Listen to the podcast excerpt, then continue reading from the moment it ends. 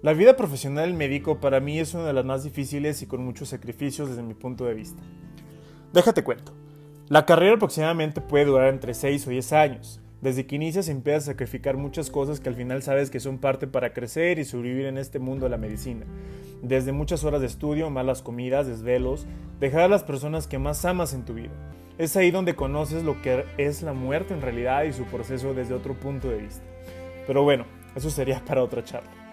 Claro, sabiendo que todo esto es parte de esta carrera, pero no solo es lo que se vive dentro de cada médico, sino que vas contra un sistema que jamás te dicen que existe y otras personas ajenas a la medicina, se aprovechan de uno como mano de obra barata, recibiendo pagos que realmente dejan mucho que desear, horas de trabajo y estrés que no te podrá comentar por aquí. Te mandan a lugares muy retirados donde no existen los recursos para dar un servicio de calidad a la población y te inician a tratar como si fueras tan solo un ganado más. Y deja tú, creo que es la única carrera que el mismo profesionista se humilla a sí mismo tan solo por una jerarquía de mentira siendo su única justificación que así se le trató a él y es la única que puedes foguear tu carácter. Lo que jamás voy a poder comprender que hoy en día se tratan muchas enfermedades con nuevos medicamentos y nuevos avances científicos, pero el trato del ser humano sigue siendo de las épocas de las cavernas. La forma para ser especialista en mi país, para aquellos ajenos a la medicina, no es con un examen de conocimientos como creo que debería de ser, podría ser mejor una forma de humillación de todos nuestros años de estudio y sacrificio que tan solo con 450 preguntas, con una mala ortografía y una pésima redacción, con eso evalúan a un médico.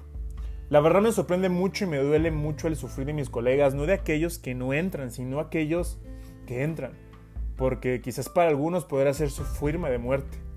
Que después de escuchar que ese compañero que tanto se esforzó en ese año para lograr su sueño, por cosas muy externas o quizás internas de él, sufre alguna depresión, inicie con una medicación o peor, quitarse la vida.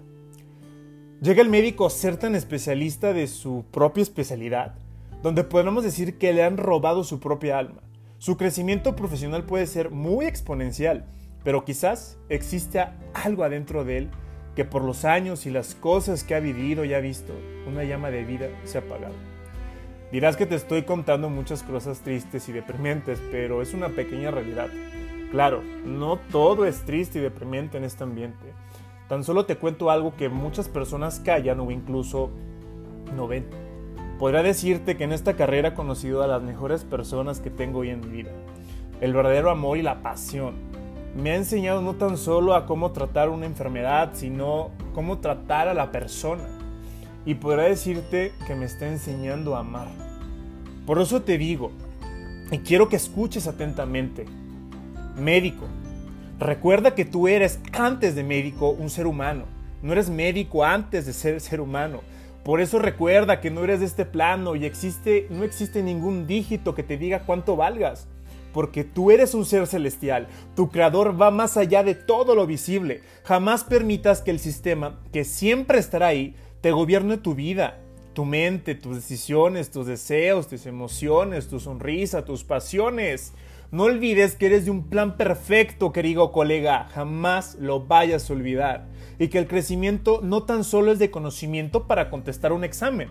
Tienes prohibido no estar invirtiendo en tu mente y en tu espíritu. Porque estás tratando con personas que si no sabías que pura casualidad también tienen alma, espíritu y mente. Vamos, yo sé que puedes lograr cualquier cosa que te propongas y que opciones existen muchas.